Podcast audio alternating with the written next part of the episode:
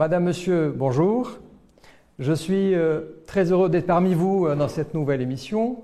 Euh, le sujet de cette émission traite de la légalisation thérapeutique du cannabis au Maroc.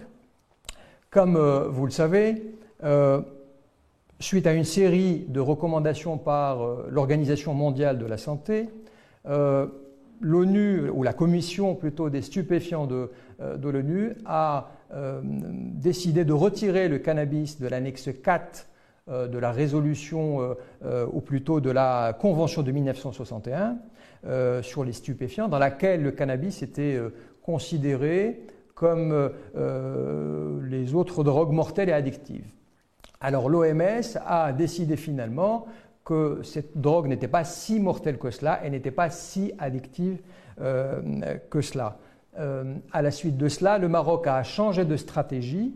Euh, si au début des années 2000, euh, le Maroc a fait en sorte à, limiter la, culture du cannabis euh, avec des études et, des solutions de, culture de rechange, aujourd'hui la politique du Maroc a changé dans la mesure où on, a élaboré une, loi au Maroc qui a été votée au Parlement en mai 2021. Euh, euh, cette loi émane de plusieurs études, de recherches euh, sur le terrain, dans une démarche participative.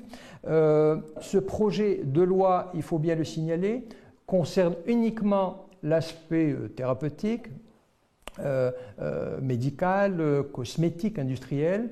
L'aspect récréatif reste, lui, puni par la loi, bien évidemment. Alors, cette loi, elle concerne un certain nombre de, ou elle comprend un certain nombre de volets.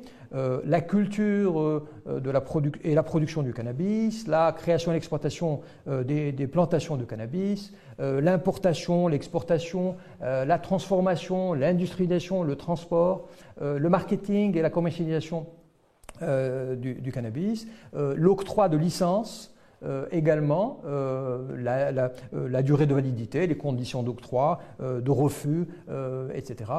Et cette loi comprend également les dispositions euh, euh, de la création d'un régulateur, hein, d'une agence publique euh, pour veiller à l'implémentation et à la mise en place des volets qu'on vient de, citer. Alors, pour parler de ce sujet important, nous avons demandé l'invitation d'un responsable marocain, mais un droit de réserve l'a empêché d'être euh, parmi nous. Euh, nous n'avons pas baissé les bras. Nous avons invité une grande spécialiste euh, du domaine. elle est en ligne avec nous. Je, vous la présenterai un peu plus tard. nous avons la, possibilité d'en parler et, de partager des expériences dans d'autres pays. Alors, euh, j'ai le plaisir aujourd'hui de recevoir Madame euh, euh, Leslie Angel King. Elle est avec nous de l'État d'Arizona aux États-Unis, d'une jolie ville qui s'appelle Scottsdale.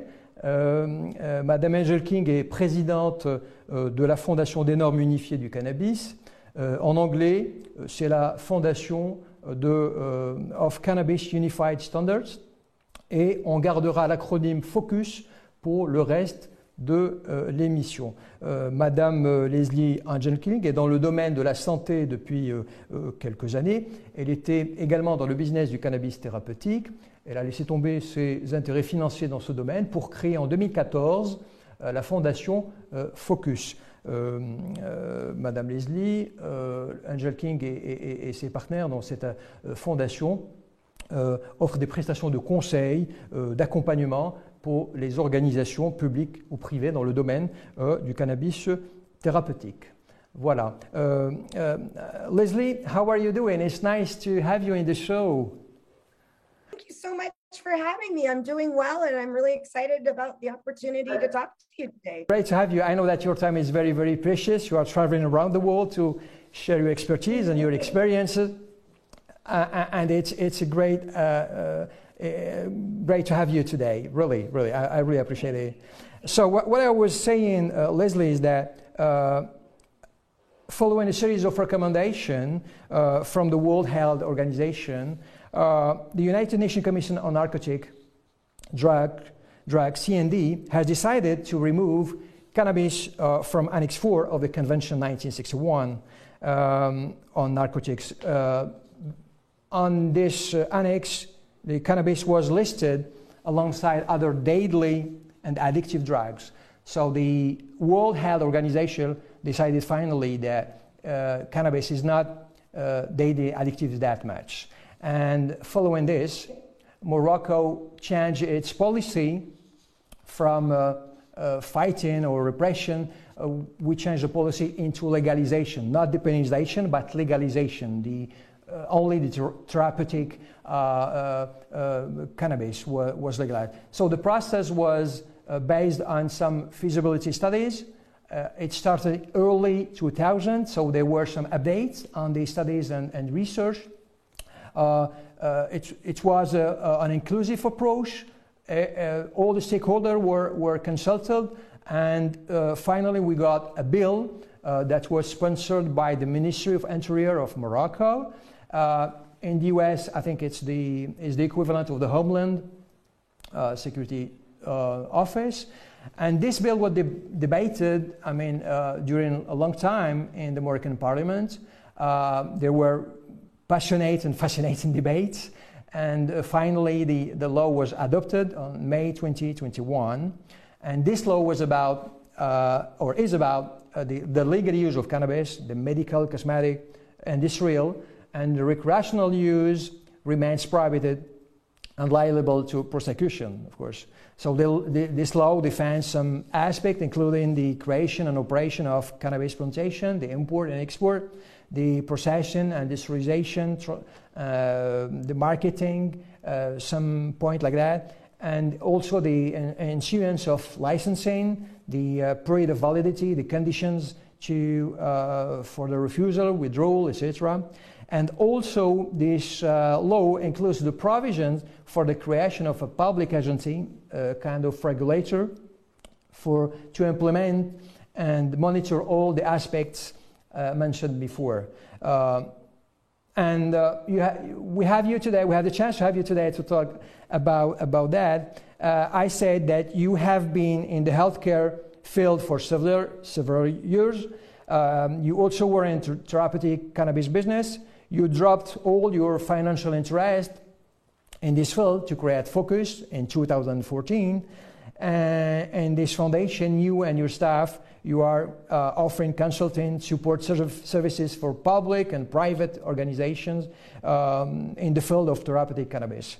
Um, to me, uh, Lezli, you have covered all the aspects of um, the social aspect, the, the policy aspect, the economic aspect. I think you are the right person to talk to about this topic, and I'm really happy to have you today.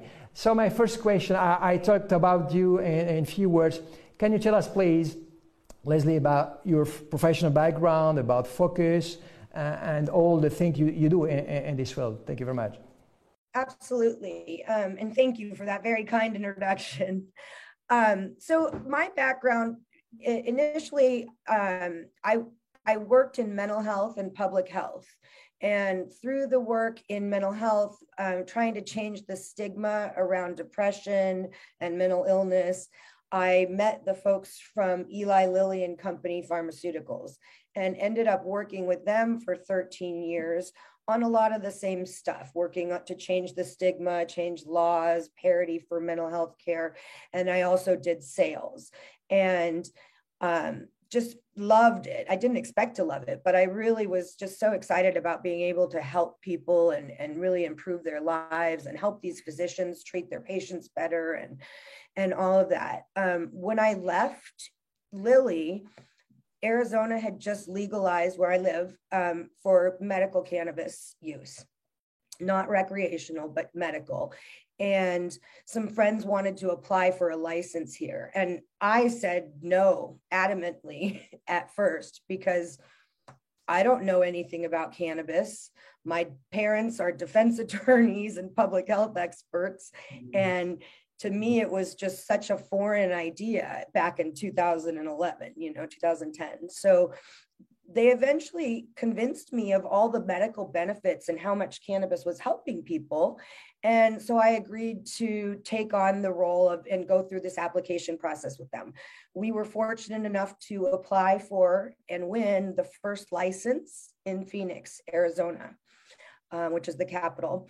And every license in Arizona is called vertically integrated. So it means that one license allows you to grow and produce cannabis. It allows you to manufacture and process. It allows you to package, distribute, and also sell. Um, I was there for three years and, and so convinced through my experience about the benefits of cannabis. I mean, I was hearing it every single day from patients. Um, but I was really concerned because in the United States, cannabis is federally illegal. And so the programs have developed at the state level. And each state sort of develops, they follow the previous state's regulatory structure as they develop their programs. So we've created a, a, system in the US of failed programs that just mimic one another across the country um, not to say that they're not partially successful.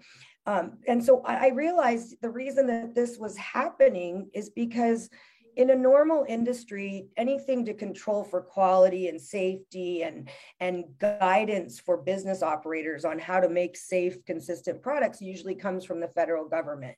But because cannabis didn't, it's been developed by states, and their emphasis is on testing products for safety but without giving any guidance or education to operators about how to run their business on a day to day basis to make sure that their products are safe and consistent and of good quality.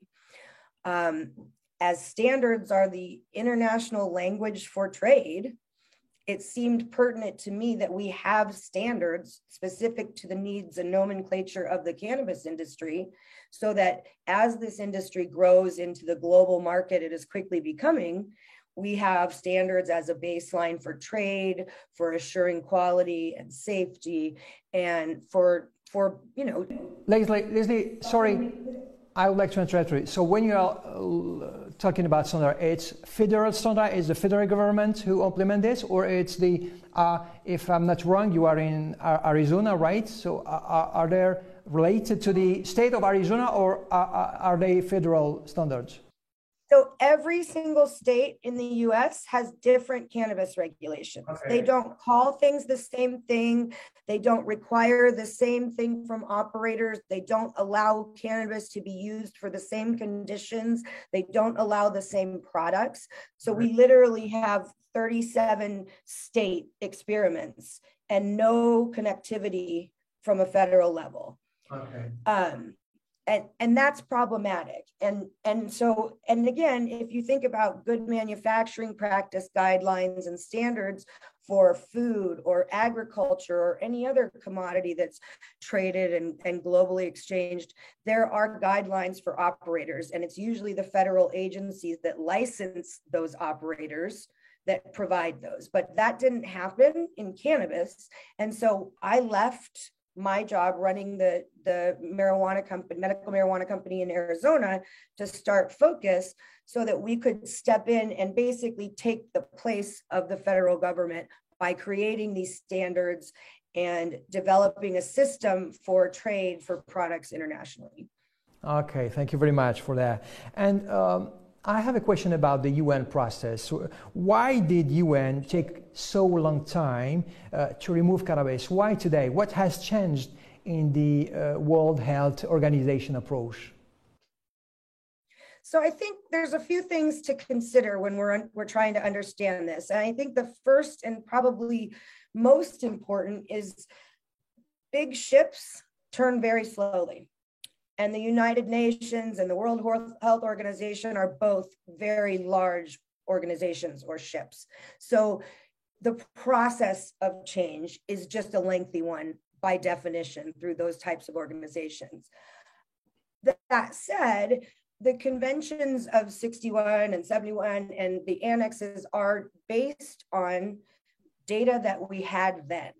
And it, this is, I think it was 2018 was the first time that the WHO has actually looked at any of the cannabis scheduling um, what it's being used for, the outcomes of, of drug policy around the world.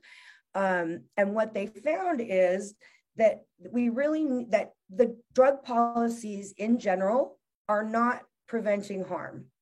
They're causing more problems than they are helping people. There, we are criminalizing drug use and addiction and things like this.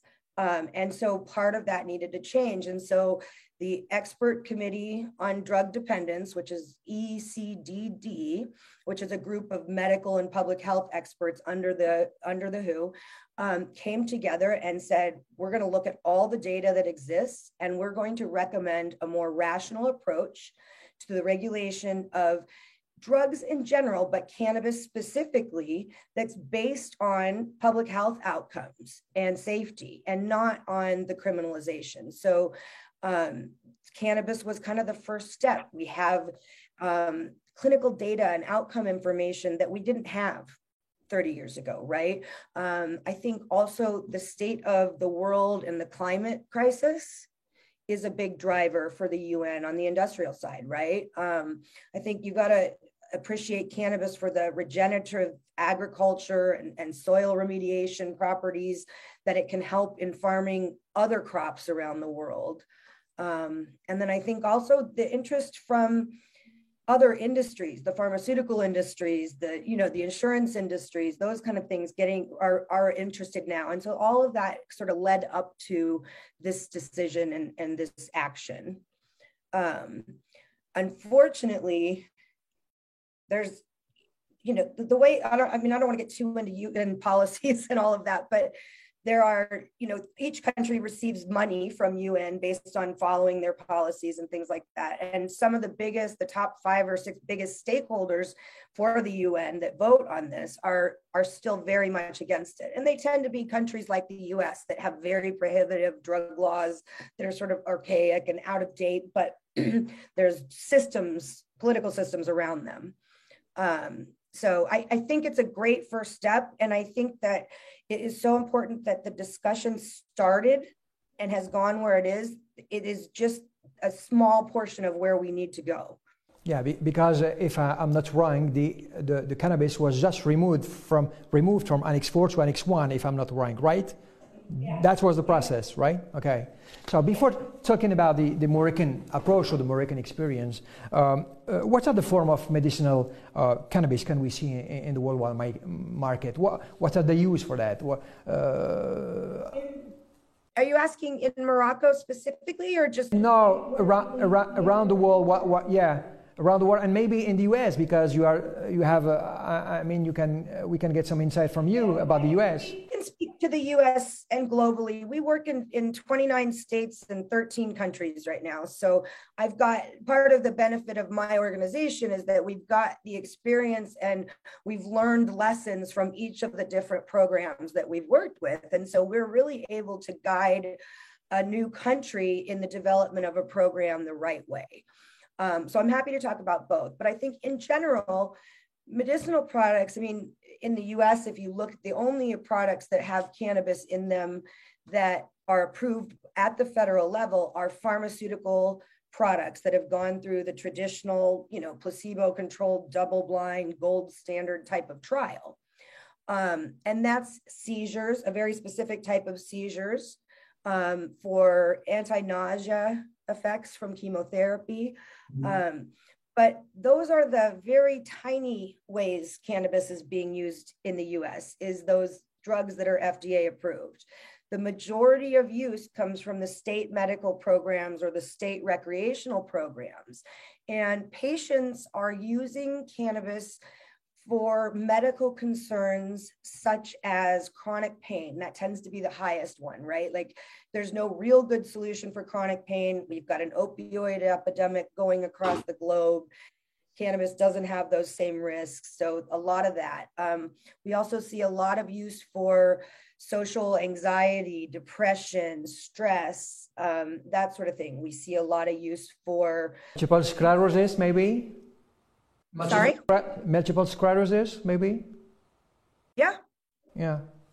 and then and then post-traumatic stress disorder right so veterans and, and other people who have suffered traumatic experiences that can't seem to get over them um, really use it to alleviate some of the the anxiety and the mm-hmm. replication of those memories and that kind of stuff um, but I think there's, I mean, not to mention all the people that use it therapeutically that are going undergoing other medical treatments for surgery or cancer or or things like that. Yeah. Um, okay, back to the, the Moroccan approach. Any comment on that? Uh, um, in your opinion, what are the things that uh, Morocco should focus on uh, to make it successful? And uh, an underlying question, what are the things to, to avoid for Morocco to make it successful? We were fortunate enough to be hosted in Morocco, uh, a couple folks from my team and some colleagues in October. And we spent about 10 days um, driving the country, learning about the history of Morocco, the religious practices, the belief systems, the topography, the climate, the existing trade regulations, the imports and export strengths, currency, and got to know the entire country so that we could help make the right recommendations for Morocco. I think that the most important thing for any new cannabis program is to take adequate time up front to think through the process. So what we see quite often is, and certainly in the US, but in other countries too, they'll sort of rush to get a program put in place or a law passed because they see the economic and societal impact it will have, and they want that understandably. But that rush prevents them from really doing any kind of proper planning and preventative sort of actions. And so what we see is a program will come into place, doesn't matter where in the world or what state or what country, and it changes dramatically for the first three to four years. Like the legislators, parliament, all that, regulators always are working to change that. That's because they're usually copying the mistakes of another system and they haven't built the system that's specific to their country and their needs. So in Morocco, a perfect example is, you know, Morocco's got a long history of exporting food around the world, right? They're one of the largest exporters to the UK and, and other products. Um, they have a history of up in the northern region of all the cannabis farmers that have been, you know, considered outside of the law and and sort of removed from the the public resources. Um, that are, you know, even illegally still supply 60% of the world's hash today. Um, there are there's all that institutional knowledge in those folks that have been doing this for hundreds of years in Morocco. They, those people need to be included in the program from the beginning if the country is going to see the economic and societal benefits that it's looking for. So, for, for example, in Morocco, it is critical before we let in big business and industry, outside industry come in and start you know, pharma companies and manufacturers and retailers that we spend some time training and educating the farmers that exist in Morocco today on good manufacturing practices and make sure that they have the resources and the experience that they can produce safe, quality, consistent products that can then be the basis for the entire system in Morocco if we don't stop and educate them first, other business will come in and just say, well, I'll spend a bunch of money and build my own farm, right? And that's not the intent of the law. The law is a socio and economic benefit for the country. And so it's very, very important to, to think through the specifics of each country and, and what impact they're looking to make ahead of time and make sure that you're you're putting, you know, goals or, or key, key, key performance index, indices throughout so that you're you're building a program intentionally and not just upstanding another program like the last one. Okay, so if I'm not wrong, your idea is farmer first, right? It's it's local community. Local communities, yeah. In this case, the farmers are the local community primarily, but yeah. Uh-huh. So you know that in Morocco, you told me that you visited Morocco and uh, you went to the north, the Rif region. Um, So uh, there are only five or six provinces. The, the equivalent of provinces counties, only five or six counties in, in Morocco. So uh, uh, have you been in touch with the community, local community? Did you talk to the civil society? Because uh, um, was I, what I was told is that the, the, the, the Moroccan approach is an inclusive approach. Everyone is consulted, all the, the communities. Did you see any, any uh, contest about that? Anything? Uh, uh, any community who were not uh, consulted or anything like that? When we were invited there, we spoke at the Cannabis Congress conference, which was put on by a bunch, all the different universities in Morocco were there, the health agencies, the regulatory agencies like ministries and those kind of things, mm-hmm. as well as the local farmers and co-ops from different the different regions. The, the conference was actually in Tangier um, and so through that, we got to speak with all the different facets of you know this industry from a Moroccan perspective. Um, the, and I think when it when it comes to the law, and you're saying the law is the intent of the law was to do all these things, I believe that that is absolutely the intent of the law. The challenge and and the issue is that what is written as the intent of a law rarely shows up in real life when you implement the program. And so it's this key time between we've implemented a law or we've passed a law to we're going to start implementing the law where this really in-depth pre-planning needs to happen. And, and it's cannabis touches everything right? It's food it's ag it's produce. I mean it's pharma, it's, you know, all these different things, industrial stuff. So you have to look at all those existing trade systems. You need to look at bilateral pharmaceutical trade agreements with other countries. You need to figure out what kind of export systems are in place now so that you can utilize those same systems and you're not going to create all new infrastructure just to add a cannabis program into your regulatory system right? It doesn't need to be. It should work cohesively with your existing systems. Uh-huh. okay following this um, can you tell us uh, i mean based on your experience lezli can you tell us about a success story of uh, Uh, I mean, uh, a case around the world, uh, a country uh, that have the same economic challenges like Morocco, who uh, make it legal. any any experience? Can you share with that? Or, or, maybe a U.S. state. I mean, and also all the. I think it's it's when you're thinking about cannabis, U.S. cannabis versus the rest of the world outside the U.S. cannabis it's important to understand that each state is like its own country in the US. So we every you go to Arizona and you have the program rules and you go to New Jersey and you have different program rules or you go to the next state New Mexico and you have different rules. And so it's a huge challenge for operators.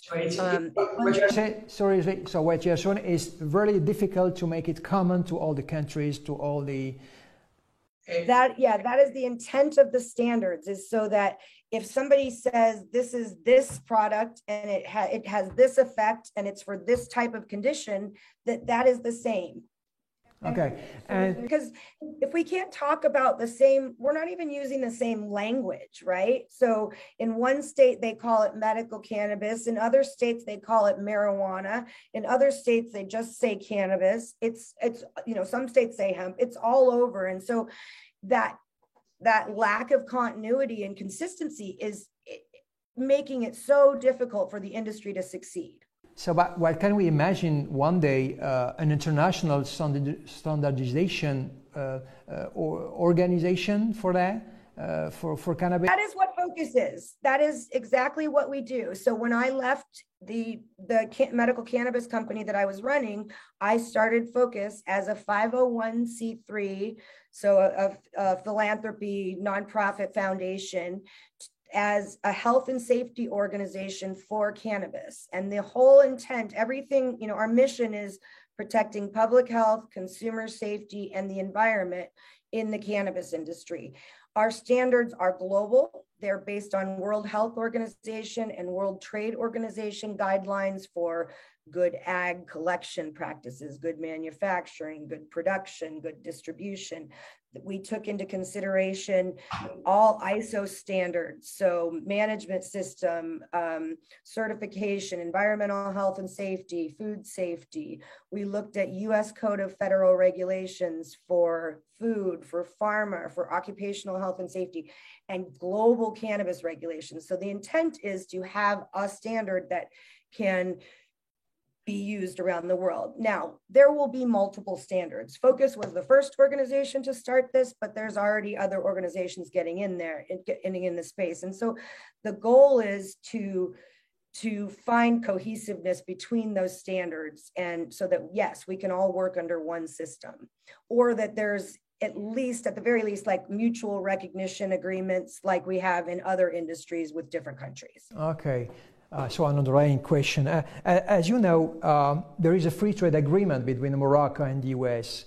And do you think possible for Moroccan uh, therapeutic product of cannabis uh, can be uh, uh, interested, or the US market can be interested on the Moroccan product? And under what conditions, for example, are your standardization coming from your organization enough to do that, or uh, should uh, companies from Morocco deal with the federal, uh, I mean, office?